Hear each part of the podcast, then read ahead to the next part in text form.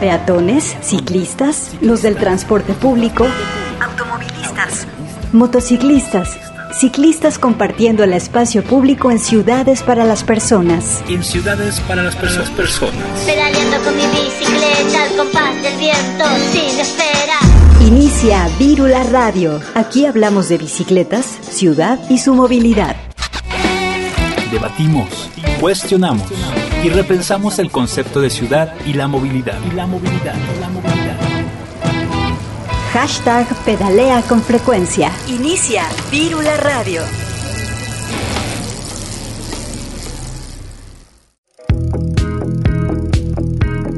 Hola, ¿qué tal? Bienvenidas y bienvenidos a Virula Radio. Somos el programa de Radio Universidad donde hablamos de bicicletas, impulsamos la movilidad y compartimos la ciudad. Quédense con nosotros. Hoy estamos en vivo y al aire por la frecuencia de Radio UDG, el 104.3 de FM. Es momento de repensar las ciudades que habitamos y cómo nos estamos moviendo. Vamos a iniciar con algo de música. Esta canción se llama Puente Peatonal del álbum Mater Tenebarum de Ornamentidoro. Esta es una banda de Buenos Aires, Argentina. Hacen música desde el 2002 y bueno, hoy nos comparten esta pieza musical llamada puente peatonal. Pueden encontrar más de, de esta banda en su Bandcamp. Pueden encontrarlo así, bandcamp.com, diagonal track, diagonal puente peatonal. Así pueden encontrar la banda, en específico esta canción.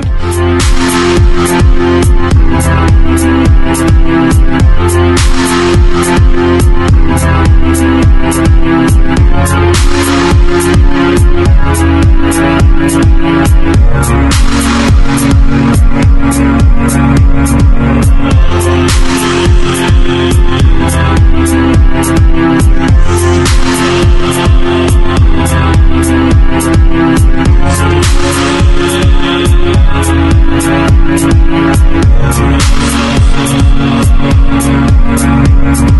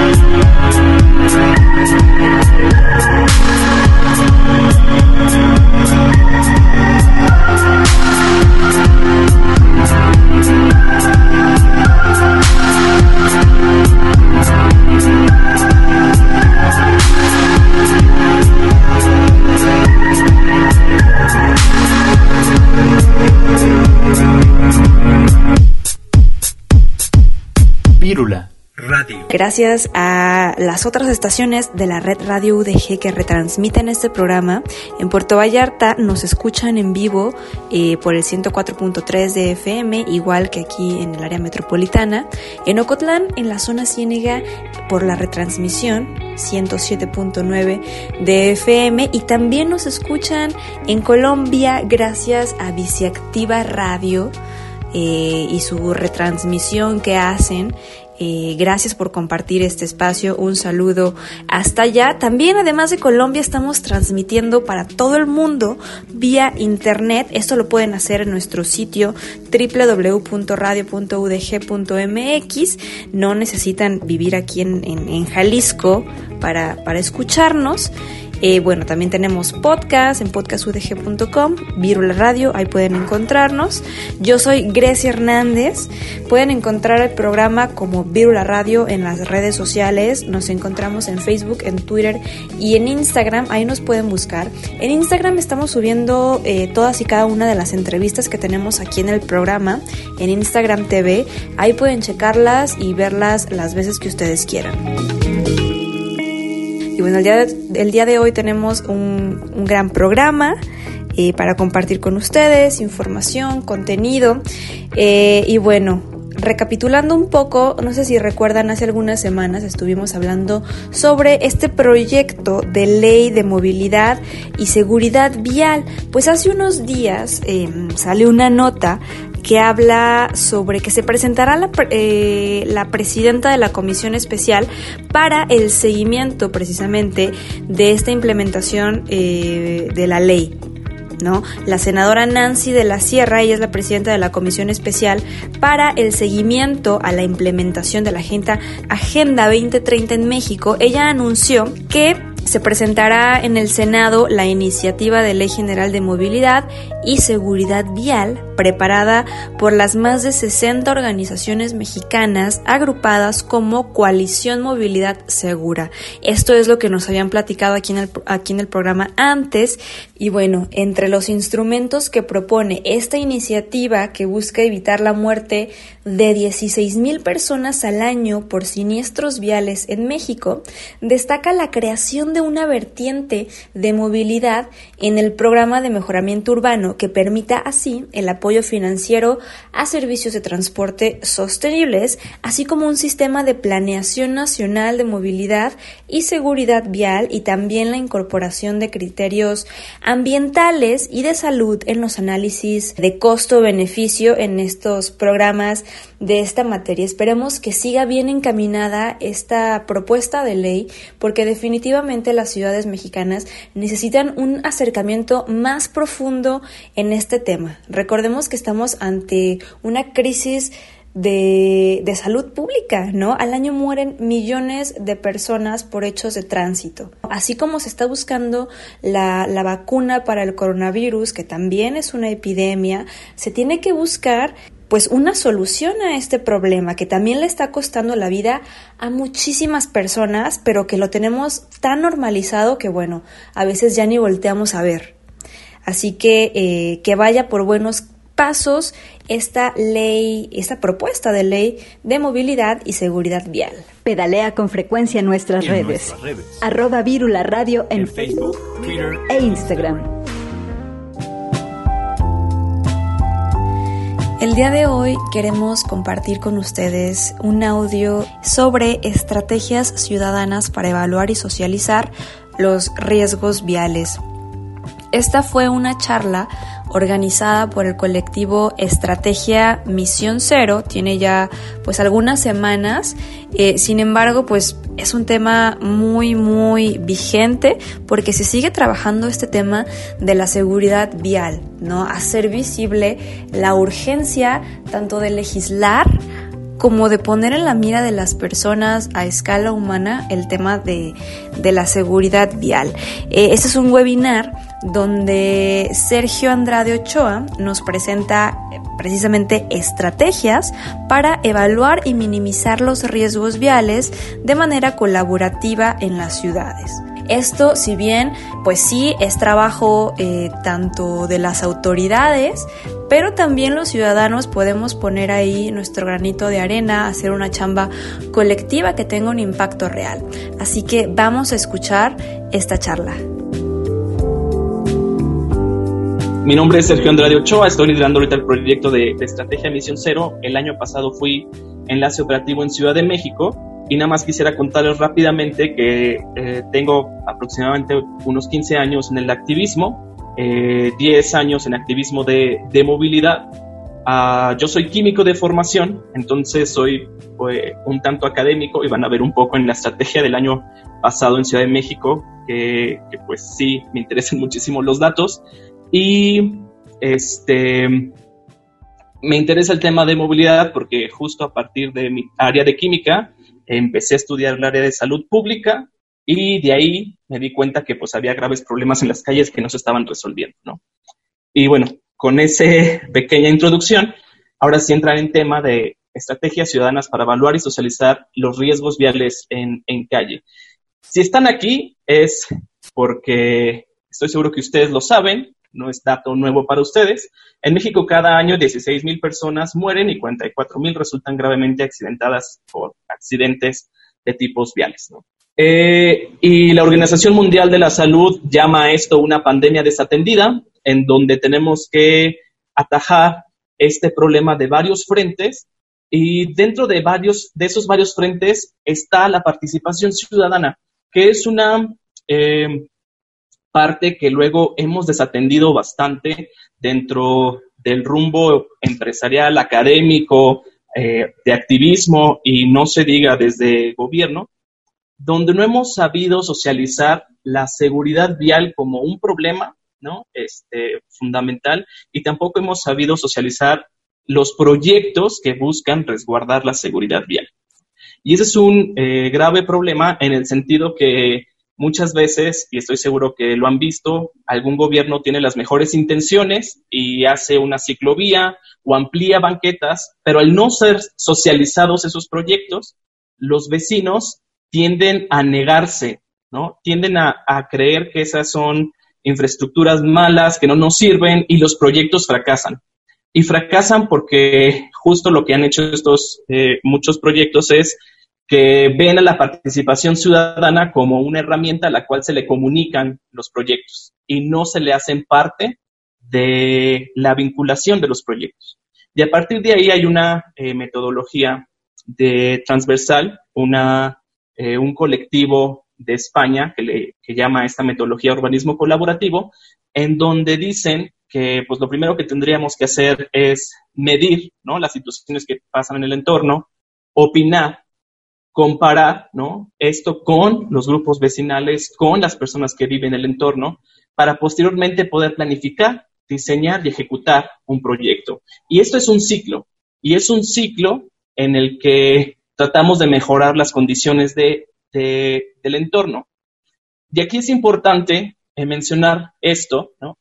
que cuando decimos que vamos a escuchar la ciudad, que vamos a escuchar a los entornos, estamos hablando de generar esta participación ciudadana para ampliar la visión de las necesidades de un entorno, no solo cuantitativo, sino también cualitativo. Y aquí hay algo que, me gusta mucho siempre hacer como hincapié en el tema de la gestión. Estoy seguro que todos acá han escuchado esto de la cultura vial, eh, de que la cultura vial es algo, que por eso no hay seguridad vial y por eso suceden los accidentes viales en México, ¿no? Eh, pero siempre nosotros desde Estrategia Misión Cero y todos los activistas y las organizaciones que están eh, trabajando con nosotros, sabemos que la cultura vial se gestiona y esa gestión se realiza a través de infraestructura, de leyes, de reglamentos. De esa misma forma, la participación ciudadana se gestiona y se gestiona a través de varias estrategias, de varios este, eh, proyectos, que es lo que vamos a abonar ahorita, este, para que se dé esa participación ciudadana en los entornos. Entonces no es algo que va a suceder mágicamente, y hago mucho hincapié en esto, ¿no? la perspectiva latinoamericana nos tiene trabajando ocho horas al día, cuando llegamos a nuestras casas no queremos saber nada, y si aparte nos dicen que las personas están muriéndose en la calle por atropellamientos, pues nos vamos a, a encerrar en casa en depresión, ¿no? Eh, y entonces hay que saber gestionar la participación ciudadana para poder este, desarrollar proyectos que sean ejecutivamente viables. Eh, y nosotros aquí abonamos a, algo que, definimos como territorio cero, ¿no? que es un concepto muy bonito que surgió a través de la co-creación de todos los colectivos que estamos dentro de, de estrategia, ¿no? donde nosotros definimos a un territorio cero como aquel espacio delimitado geográficamente por sus condiciones de inseguridad y que nosotros elegimos, eh, los que somos parte de, esta red, con base en la información que ya está generada a través de la academia, las organizaciones civiles, porque lo que queremos es incidir en ese territorio, pero impulsar y dar seguimiento a lo que otros ya han trabajado, ¿no? Mucho de lo que estoy seguro que también ya les he escuchado es esto de no buscar el hilo negro. Hay gente que ya trabajó antes que nosotros, simplemente hay cuestión de retomar. Entonces nosotros retomamos esta información y definimos un concepto que es territorio cero, que son los territorios en los que queremos incidir. Nosotros hicimos una línea de tiempo como para poder trabajar o querer trabajar esta primera parte del ciclo. Si se acuerdan, era justo generar datos, escuchar, discutir, que prácticamente eso es escuchar la ciudad para posteriormente generar la gestión de la ciudad. Y en nuestra línea del tiempo, eh, definimos primero, pues queríamos elegir un entorno y pues presentarlo, ¿no? Y para eso nuestro actor clave eran los medios de comunicación. Después queríamos conocer cuáles eran los riesgos viales que existían en ese entorno, en ese territorio cero, y para eso las organizaciones civiles y la iniciativa privada, especialmente con su grupo de voluntarios, eran nuestros actores este, principales. Después se hizo un mapeo de percepciones este, con grupos vecinales, los locatarios comerciales, hicimos algo que nosotros llamamos este, visualización de datos análogos para posteriormente hacer intervenciones de bajo costo y después intervenciones tácticas. ¿no?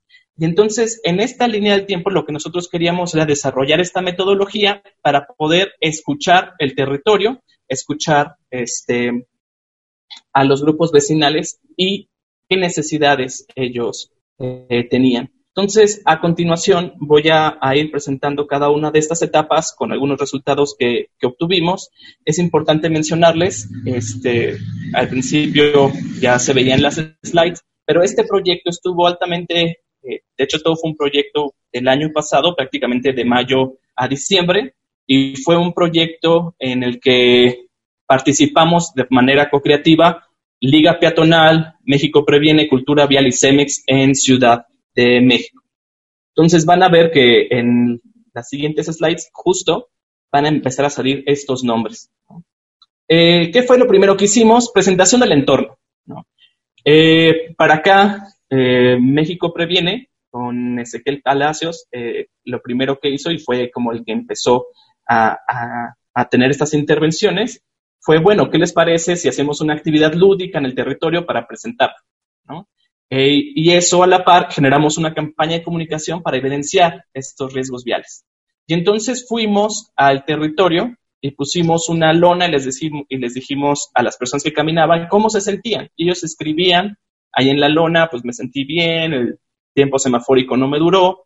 Y al mismo tiempo a la par estábamos lanzando en medios de comunicación, aprovechando las redes y los vínculos que tienen eh, las organizaciones, este, notas periodísticas para empezar a presentar este territorio como que algo iba a suceder ahí, ¿no? Tenemos un problema, queremos incidir este, en este espacio. ¿Y cómo elegimos este territorio? Como les mencioné anteriormente, lo elegimos conforme a la información que ya existía. Aquí, Liga Peatonal, a través de un proyecto que se llama Caminito de la Escuela, ya había este, mapeado que justo la intervención en la intersección de Avenida Cuauhtémoc y Chapultepec, 10 peatones eran atropellados en promedio al año. República, este, República, perdón, este, ellos ya habían mapeado que en este eh, entorno, los últimos cuatro años se habían, eh, habían sido atropellados 16 ciclistas, entre ellos este, usuarios de Ecobici, usuarios de Mobike. La organización Camina ya había identificado que este crucero era de los 10 más peligrosos.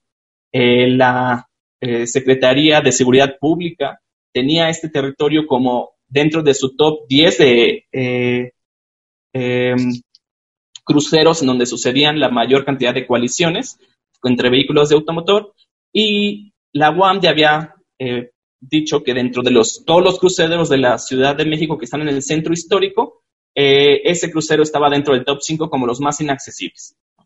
Y nosotros lo que hicimos posteriormente fue ver a través de los datos que el INEGI nos proporciona es cuántas personas eh, son vulneradas en este entorno a partir de 500 metros a la redonda, este, para saber si qué tanto iba a ser nuestro impacto y mediciones de impacto para eh, ver a cuántas personas que transitan diariamente por ahí están siendo vulneradas, ¿no? Entre ellas, y a grosso modo, más de 8.000 infantes, más de 1.500 personas con discapacidad y más de 5.000 personas adultas mayores viven alrededor de, de este entorno. Entonces, posteriormente, lo que hicimos fue caminar. Nos fuimos a este entorno, este, que van a irlo viendo poco a poco este, las condiciones, y nos fuimos con una auditoría de caminabilidad ciudadana en donde evaluamos cruceros, velocidad, tráfico, banquetas y seguridad. Y entonces nos fuimos caminando entre las organizaciones civiles y voluntarios de, de CEMEX y empezamos a mapear, ¿no? Palomita, check, existe, no existe, y entre todos ver cuáles son las condiciones de infraestructura. Eh, aquí es bien importante como recalcar que estoy seguro que muchos de ustedes ya que han hecho estos tipos de acciones, es que ya hay un ojo muy técnico. Ya los, las, eh, las organizaciones civiles llegan y te empiezan a decir, este, este es el problema, esto aquí, la señal, este, la falta de rampa, etcétera. Pues justo aprovechamos este ojo técnico de las organizaciones. arriba pueden ver una imagen, aquí enfrente está marcado con un 1, pueden ver eh, la escuela Horacio Mann. Esta es una escuela primaria. Esta escuela primaria está justo a menos de 50, de 100 metros del entorno eh, peligroso y pueden ver ahí los radios de giro, pueden ver este, que no hay cebras peatonales, no hay rampas eh, y que hay como una bahía peatonal ahí, ¿no? En medio. Justo nosotros queríamos ver pues la potencialidad del entorno, ver las ventajas que podrían hacerse y pues consideramos que esa bahía era una eh, ventaja porque muchos peatones de hecho se quedaban ahí, ¿no? Se resguardaban de, de la velocidad de los automóviles. Podían ver del otro lado, ¿no? Señales de tráfico confusas, está una señal ahí del peatón, de cruce peatonal, pero pues le avisa a los peatones, no a los automovilistas, está justo debajo del puente, entonces no se sabe si se tiene que usar el puente o no, eh, una señal de persona con, o sea, de accesibilidad, este, pero no hay rampa, eh, una foto aérea de la zona se puede ver cómo justo los peatones no, utilizan el puente y utilizan esta bahía como resguardo.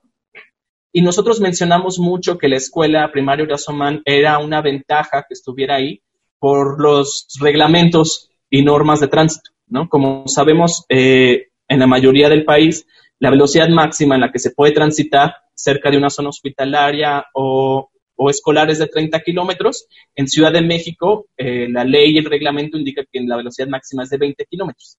Entonces, eh, pareciera un poco eh, contraintuitivo que la velocidad tenga que ser baja, pero que tenga que existir un puente y que los peatones tengan que buscar por dónde cruzar.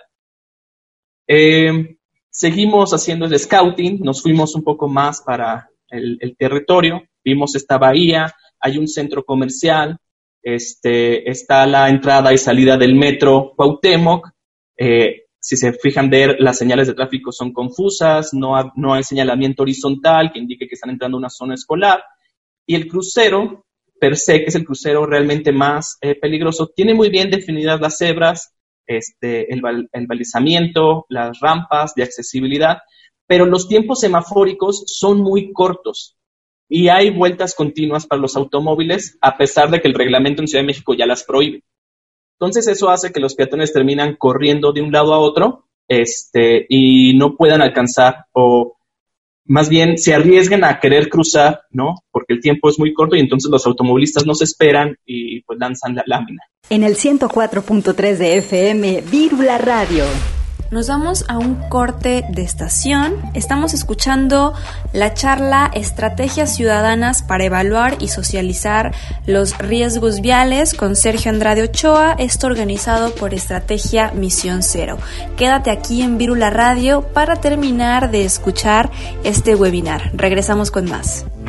Camina, recorre, explora, cambiemos el paradigma de las calles. Buscamos espacios seguros para crear. Más ciclerías, menos avenidas. Virula Radio te acompaña en el trayecto.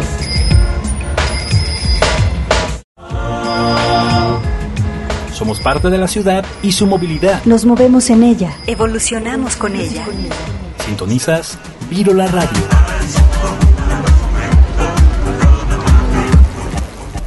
Estamos de regreso aquí en Virola Radio. Recordamos que estamos tocando el tema de la seguridad vial, escuchando esta charla que nos comparte Estrategia Misión Cero sobre estrategias ciudadanas para evaluar y socializar los riesgos viales, cómo nos podemos involucrar nosotras, las personas, en acciones ciudadanas, ¿no?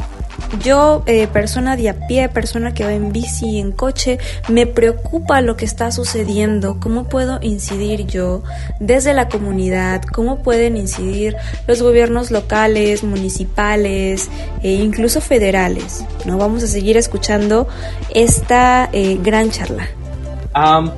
también hicimos otro tipo de, de chequeos, por ejemplo, identificamos dónde estaban las cebras peatonales en el, en el entorno.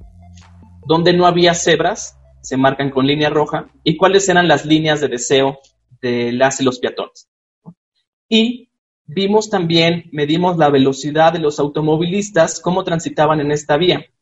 Entonces, en, cuando se transitaban hacia la escuela, del crucero hacia la escuela, como hay un semáforo justo en el crucero, ahí al ponerse en verde los automovilistas arrancaban con todo y entonces este, no era cierto que transitaban a 20 kilómetros por hora. De hecho, había unos señales de tránsito que decían este, 50 eh, kilómetros por hora, 10 metros uno de 20 y luego 10 metros y decía otro de 50. Entonces era sumamente ridículo cómo estaban ahí gestionadas las, las señales de tránsito y pues veíamos estas imágenes ¿no? de abajo, que justo como del lado contrario, es decir, de la escuela al crucero, el semáforo se pone en rojo, genera que los autos se detengan, ¿no? Y ahí utilizan justo ese tiempo semafórico para los peatones cruzar, aprovechando que este, la velocidad de los automóviles este, se regula, ¿no? De una de las, de las vías.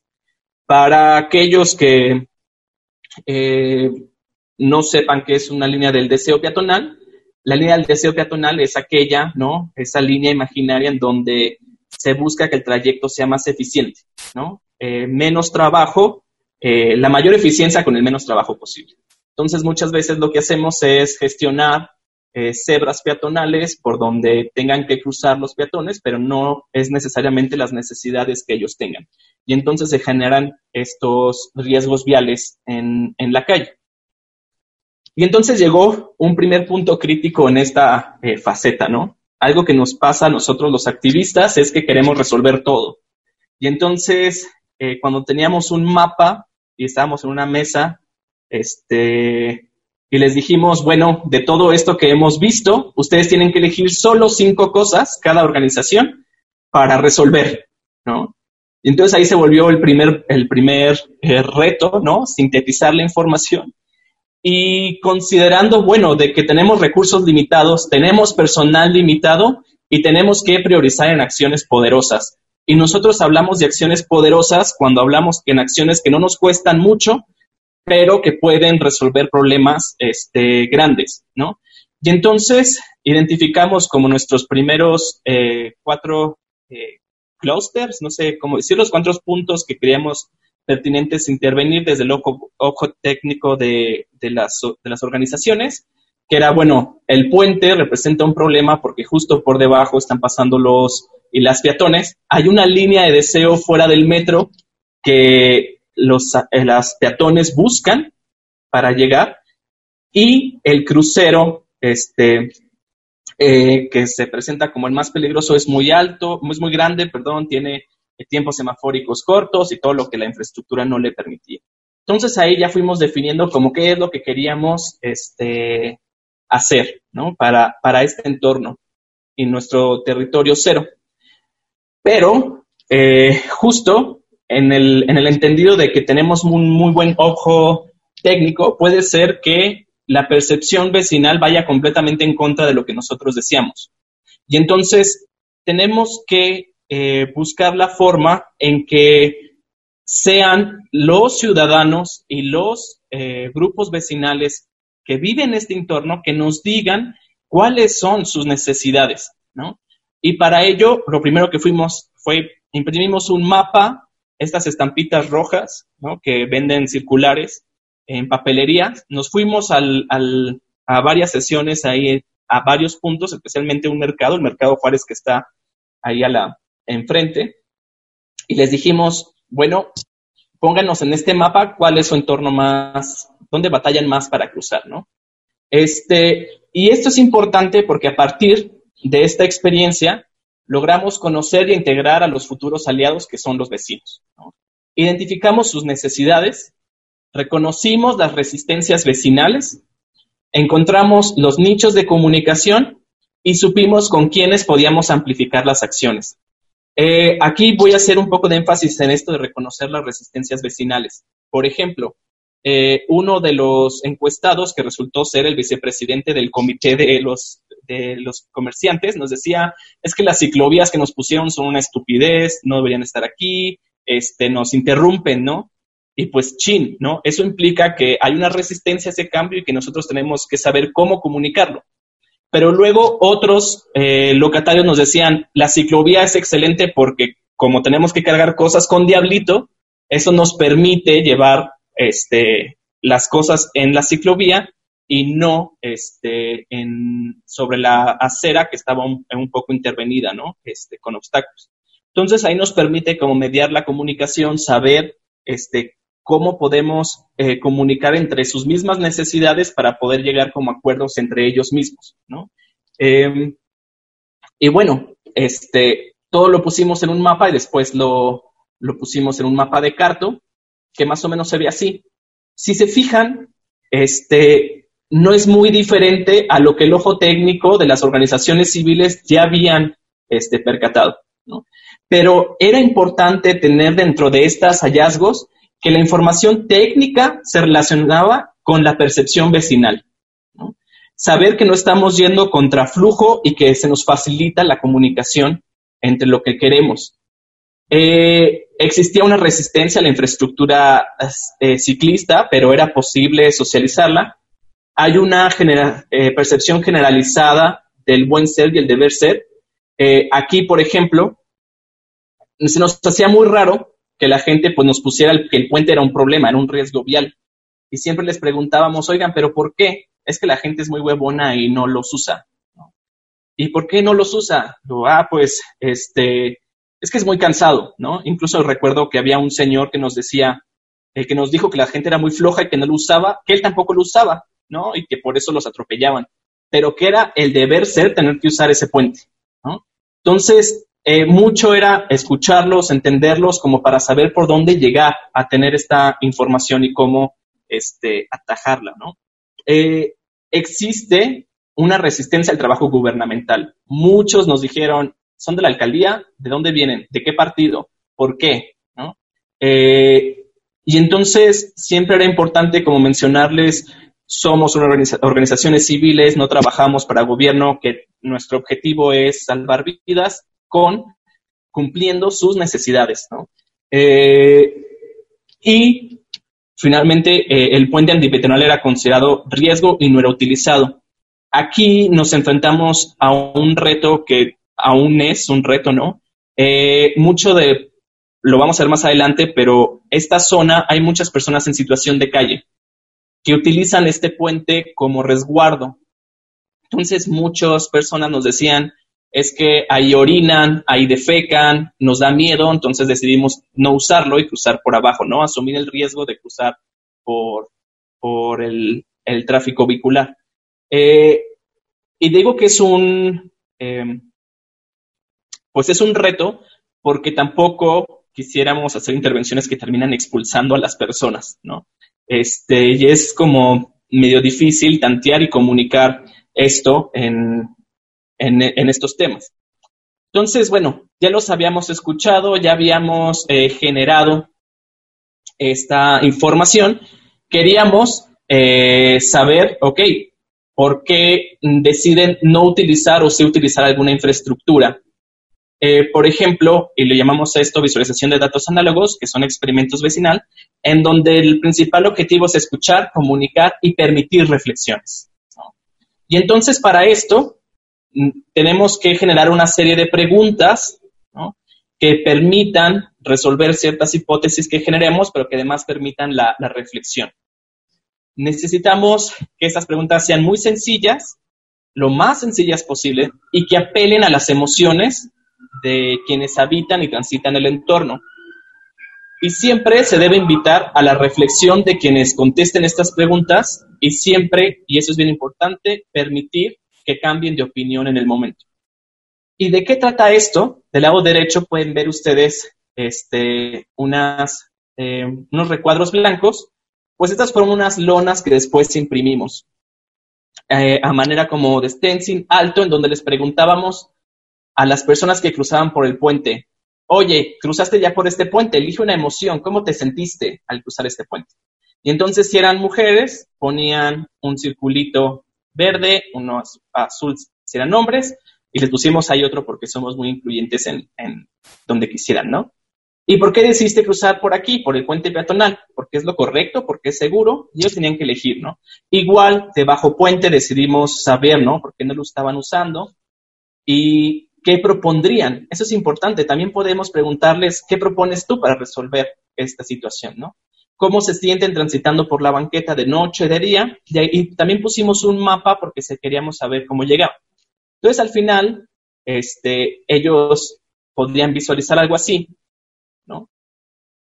Donde al estar dándonos una respuesta a nosotros, ellos también terminan sensibilizándose muchas veces a mí me tocó estar sobre el puente y entonces muchas veces, no sé, iba una chica y nos decía, pues ahorita cruzo porque es de día, pero de noche yo cruzo por abajo, ¿no? O nos pasó también eh, un caso de una, eh, una pareja, un hombre y una mujer, que llegaron y entonces el hombre puso que se sentía seguro, ella puso que se sentía segura y cuando vio que la mayoría de las mujeres se estaba poniendo insegura, decidió cambiar su respuesta y ahí se generó como una discusión, ¿no? Aquí como dato, eh, cuando, cuando tenemos mujeres entrevistadoras, es más fácil que se detenga la gente a responder. Y más en el puente, justo como era el puente y pues la gente no puede irse a otro lado, tenía que cruzar justo por donde estábamos nosotros. Este, cuando estábamos yo y un compañero solos, les preguntábamos y salían casi corriendo, ¿no? Este, y siempre que había una chica, una mujer, este, se les permitía, se sentían más este, seguros. Otra es, eh, acóplense con activistas chipocludos. Aquí, por ejemplo, el grupo de cultura vial, este, se iba con las donas, ¿no? Oiga, no, pues espérenme, y generaba un vínculo con ellos porque había un interés genuino de, de responder estas preguntas. ¿Y qué obtuvimos de alguno de estos datos? ¿Por qué no utilizan el puente? La mayoría, casi el 50%, consideraba que era inseguro. No puedo un 17% y un 35% decía, me implica mucho tiempo, me implica mucho esfuerzo. ¿Y quiénes son los que generalmente se sienten inseguras? Las mujeres, ¿no? ¿Y quiénes generalmente decían que no podían utilizarlo? Las mujeres también, por temas de eh, discapacidad o porque traían una eh, eh, carriola o porque traían mandado, porque justo hay un mercado enseguida de, del puente. Cuando le preguntábamos a la gente que cruzaba por abajo, ¿no? Les decían, ¿ustedes qué proponen para hacer el cruce más seguro? La mayoría decía, pues un cruce de cebra, ¿no? Había quienes decían, pongan un semáforo aquí porque es por donde nosotros cruzamos. Y también tenemos los datos desagregados por, por género. O, por ejemplo, cuando les decimos, ¿por qué decidiste cruzar por el puente peatonal? La mayoría nos contestaba justo esto del deber ser. Es lo correcto, cruzar por ahí. Pero a estos mismos que les preguntábamos cómo se sentían, la mayoría se sentían inseguros. Entonces, era algo pues muy curioso, ¿no? Encontrar que eh, las personas que utilizaban este puente era, pues lo utilizo porque es mi deber ser, no cumple con mis expectativas ni con mis necesidades, pero eh, los valores inculcados son los que me dicen que por aquí tengo que, que cruzar, ¿no? Entonces, efectivamente, la infraestructura no este, cumple con las necesidades. Algo que también hicimos este, fue, eh, y insistimos mucho, de hecho, fue acercarnos con la escuela. Eh, la escuela Horacio Mann es una primaria, sucede acá en Ciudad de México que, eh, a diferencia de las demás entidades federativas, generalmente hay un, la SEP regula a nivel federal y a nivel local hay como una institución de la SEP. En Ciudad de México, quien regula las escuelas es la misma eh, SEP a nivel federal. Entonces, no pudimos ingresar a la escuela como nos hubiera gustado, pero decidimos generar estrategias a través del juego para generar datos sobre cómo percibían las niñas y los niños este, el entorno, ¿no? Y esto de manera eh, indirecta, porque no podíamos preguntarles cosas tan eh, difíciles para ellos como qué emoción sientes al cruzar el puente, ¿no? O qué propones. Pero sí les preguntamos a manera de juego, eran tres cajas y ellos tenían que poner en estas tres cajas una bolita y cada bolita representaba si el, modo de transporte, ¿no? Si caminaban, si andaban en bicicleta, automóvil, transporte público, en metro. Y entonces les preguntábamos tres cosas. ¿Cómo llegas a la escuela? ¿Cómo te gustaría llegar a la escuela? ¿Y cómo crees que es más seguro venir a la escuela? Y entonces esto nos permitía saber la percepción ¿no? que ellos tienen actualmente y cuál sería lo que ellos les gustaría tener en un futuro cercano. Este, y se puede ver, por ejemplo, les pusimos un eh, avioncito en Chihuahua, de donde soy yo, y ustedes tienen su casa, les decimos mamá leche, no sé por qué. Y entonces ellos tenían que llegar como a tres estaciones y cada estación le preguntábamos, colocaban una, una eh, pelota y esto nos permitía, permitía visualizar eh, eh, sus necesidades y los padres de familia también, ¿no? Eh, ¿Qué es lo que sus hijos quieren para llegar a la escuela? presento, esto no tengo todavía los datos desagregados, pero a grandes conclusiones, los niños llegan caminando a la escuela, los niños quieren llegar en bicicleta a la escuela, es lo que ellos desean mayormente, y lo que les parece más seguro es el automóvil, ¿no? Y tiene bastante lógica conforme a las condiciones y la infraestructura que, hay ¿no? en, el, en el espacio. Teníamos ya toda la información, este, decidimos que era necesario hacer una intervención, una intervención de bajo costo. ¿no? Y para esto hicimos dos cosas puntuales. Eh, la clausura del puente peatonal, que es una metodología que Liga Peatonal ya tiene bastante eh, trabajada, para evidenciar las necesidades de seguridad vial, ¿no? pero también para generar datos para el impulso de intervenciones permanentes. Y hicimos una caminata con perspectiva de accesibilidad universal. Esta caminata nos eh, permitía, a través de personas con discapacidad, este, ver las necesidades del entorno e identificar que si resolvemos esos problemas de accesibilidad y movilidad, podemos resolver problemas de seguridad vial. Este, y aquí eh, voy a permitirme eh, colocarles unos videos. Parte del ejercicio que hicimos el día de hoy, en donde vimos físicamente todos los obstáculos, ver, ver verdaderamente la dificultad que es cruzar o andar en la calle para todas las personas.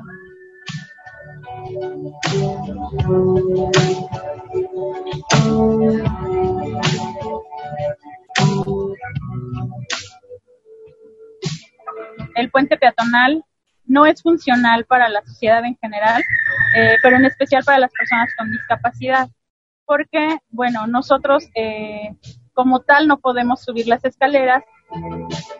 Creo que la accesibilidad en el país, aunque ha ido en un avance, le hace falta muchísima infraestructura, son muchas barreras físicas personas con discapacidad, niñas, niños y los usuarios más vulnerados eh, no pueden o no tienen acceso a este tipo de infraestructura y significa una barrera urbana. Colgaremos la manta y habilitaremos un cruce a nivel de calle. Todos tendremos que invitar a la gente a que cruce a nivel de calle de forma segura, accesible, incluyente Eh, prácticamente esas dos intervenciones fueron al mismo tiempo y justo lo que queríamos era visibilizar estas necesidades, pero también queríamos generar datos, ¿no? Porque nos gusta mucho tener muchos datos. Este, entonces, ¿cómo hicimos esta medición de impacto? Primero fue, aunque también nosotros teníamos ya un ojo técnico, eh, queríamos que eh, en la caminata fueran las personas con discapacidad, nos dijeran en dónde estaban los problemas. ¿no? Y entonces eh, medimos dónde había banquetas este, sin obstáculos, dónde había banquetas con obstáculos para ellos, si había rampas o no había rampas, y vimos justo ellos dónde podrían tener esta línea de deseo con el, la línea de deseo que nosotros ya habíamos gestionado. Y a través de dos horas, a través de tres horas de intervención, se hizo un chequeo de cuántas personas estaban cruzando, ¿no? En, en la lona que nosotros colocamos, este, eh, había alguien que estaba checando de dos organizaciones distintas el conteo y en tres horas pasaron 587 eh, transeúntes, en donde más del 50% era mujer, eh, casi el el 43% eran hombres, ¿no? Y de esos hicimos también características justo de los usuarios más vulnerados. Eh, queríamos saber cuántos tenían alguna discapacidad, cuántos eran niñas y niñas y personas adultas mayores. Y entonces aquí lo que encontramos es que en esas tres horas de intervención, más del 60% de las poblaciones, tanto de hombres como de mujeres, justo eran estos usuarios vulnerados. Entonces, el permitir el cubrir las necesidades en esta línea de deseo respondía a cubrir las necesidades de las personas más vulneradas en el espacio. Eh, aquí viene importante este, que trabajamos mucho en el tema de la comunicación externa. Y aquí nos pasa mucho a los activistas, que luego siempre estamos pensando en esta intervención súper intensa de pintura, este, que nos va a tomar días, todo un día, ¿no? En calle. Este, porque pensamos que las actividades de bajo costo no pueden tener ese mismo impacto, ¿no? Y no es cierto. O sea, los actos, y lo pongo ahí, los actos resultan simbólicos en la medida que nosotros los, los socialicemos. Y aquí siempre es importante, como tips, considerar ¿no? que hay que preparar un boletín de prensa, las líneas bases discursivas de, de, la acción. Hay que elegir a las y los voceros en las intervenciones con antelación para atenderlos a los medios que llegan como a los que solicitan posteriormente, ¿no? Este, que, atendamos alguna acción. Este, e importante, teníamos, tenemos muchísimos datos y esto se lo aprendí a Amparo Ortega, que es ahorita la líder de comunicaciones. Sí, toda, eh, toda la información es importante, pero no todo se va a comunicar, ¿no? Necesitamos el punto estratégico que nos va a permitir resolver el problema central, ¿no? Que en este caso, pues, era el puente. Ahí este, Héctor Zamarrón nos brindó un espacio, ahí les dimos unos lentes de los agentes cero, estuvo muy cotarro la, intervención. Ahí está Olaf, eh, de Cultura Vial, y Aldo, de Liga Peatonal.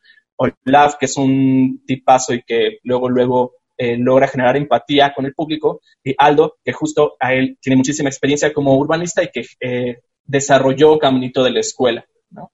Em, y pues bueno, esto quería, con esto queríamos justo decirles que una intervención de bajo costo puede ser potencial para comunicar estas necesidades.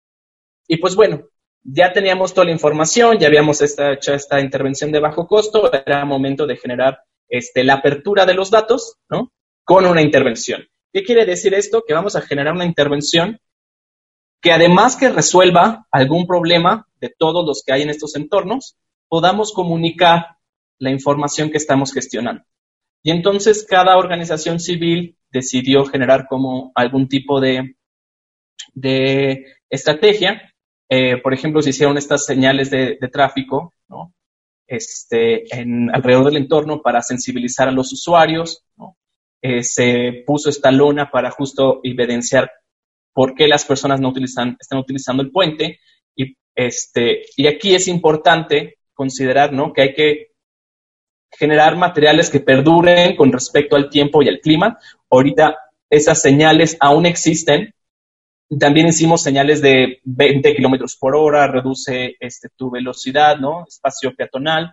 Eh, tenemos que considerar opciones económicas, ¿no? Y que no involucren la adquisición de mucho tiempo, este, para no durar mucho eh, considerando que son varias intervenciones y que tenemos dos objetivos centrales, que es sensibilizar y resolver problemas, tenemos que ser como lo más estratégicos posibles. Y aquí, importante, ¿no? Eh, comunicar a las autoridades y tener el respaldo de los grupos vecinales. Ah, nos pasó mucho y estoy seguro que todos los activistas que han hecho alguna vez alguna cebra peatonal, en Liga Peatonal, recuerdo muy presente que hubo un momento en que hacíamos una intervención, una pinta de cebra, la subíamos al Facebook y después nos llegaban mensajes de, ah, ¿por qué no vienen a Iztapalapa? Nada más se la mantienen en su pueblito, ¿no? Este, es que lo hacen donde no más ustedes quieren y es como, no es nuestro trabajo, ¿no? Este, y lo hacemos en buena fe.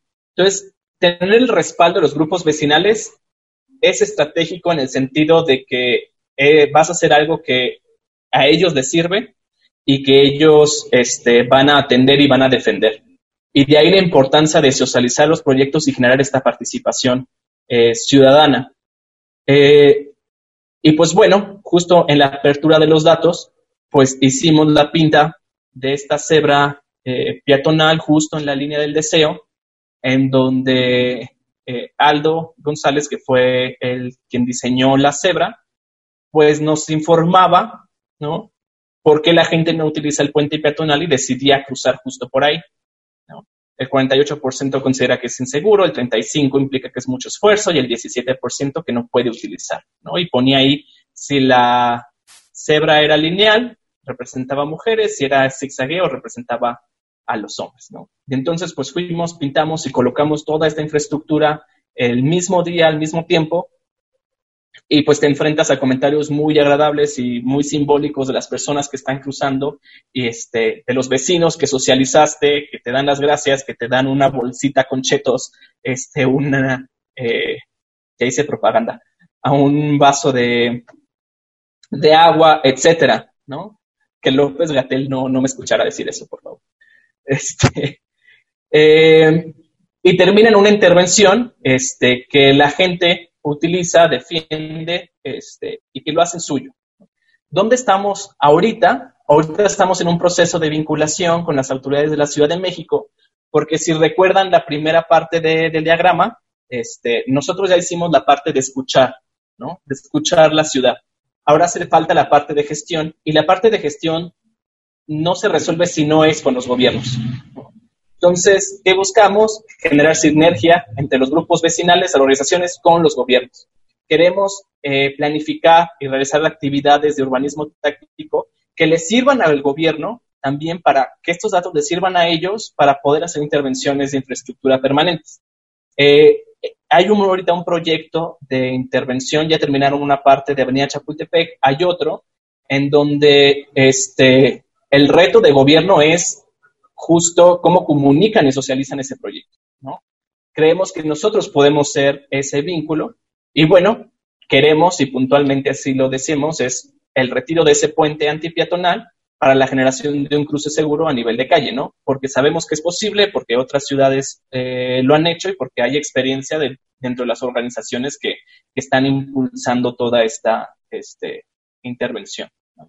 Entonces, eh, ahorita estamos en este punto, estamos detenidos por, eh, ahora sí que el activismo en tiempo del coronavirus, este, pero hacia allá vamos, ¿no? Justo estamos a la mitad de, esta gestión y quisiera eh, escuchar sus comentarios, sus preguntas, este, y de manera de ver de qué podemos eh, generar esta conversación dentro de, de lo posible. Ciudad y movilidad. Vírula Radio. Y bueno, se nos ha terminado el tiempo. Espero que hayan disfrutado de esta charla que el día de hoy compartimos con ustedes. Les recuerdo que pueden descargar nuestro podcast en el sitio podcastudg.com o también lo pueden escuchar directamente desde la plataforma de streaming eh, de su preferencia. Estamos desde Google Podcast, Deezer, iTunes y Spotify. Eh, ahora sí que, pues la que sea tu elección. También te recordamos volver a pedalear al aire con nosotros la próxima semana en el mismo horario y las mismas frecuencias. Tendremos más información para compartir con todos ustedes. Recordemos que el tema de ciudad siempre está ahí y tenemos que hablar de eso porque luego nos acostumbramos a malas prácticas y tenemos que pagar las consecuencias eh, todas las personas. Así que sintonícenos la próxima semana gracias al equipo de producción, Sebastián Cecillón que siempre está eh, ahí muy al pendiente de, de la realización de este programa. Nos escuchamos la próxima semana y recuerden, pedalen con frecuencia. Las ciudades crecen y otras formas de movernos son posibles. Vivamos la movilidad y tomemos los espacios públicos. ¿Tú cómo te mueves y vives la ciudad? Queremos ciudades habitables para todas las personas. Esto fue Virula Radio.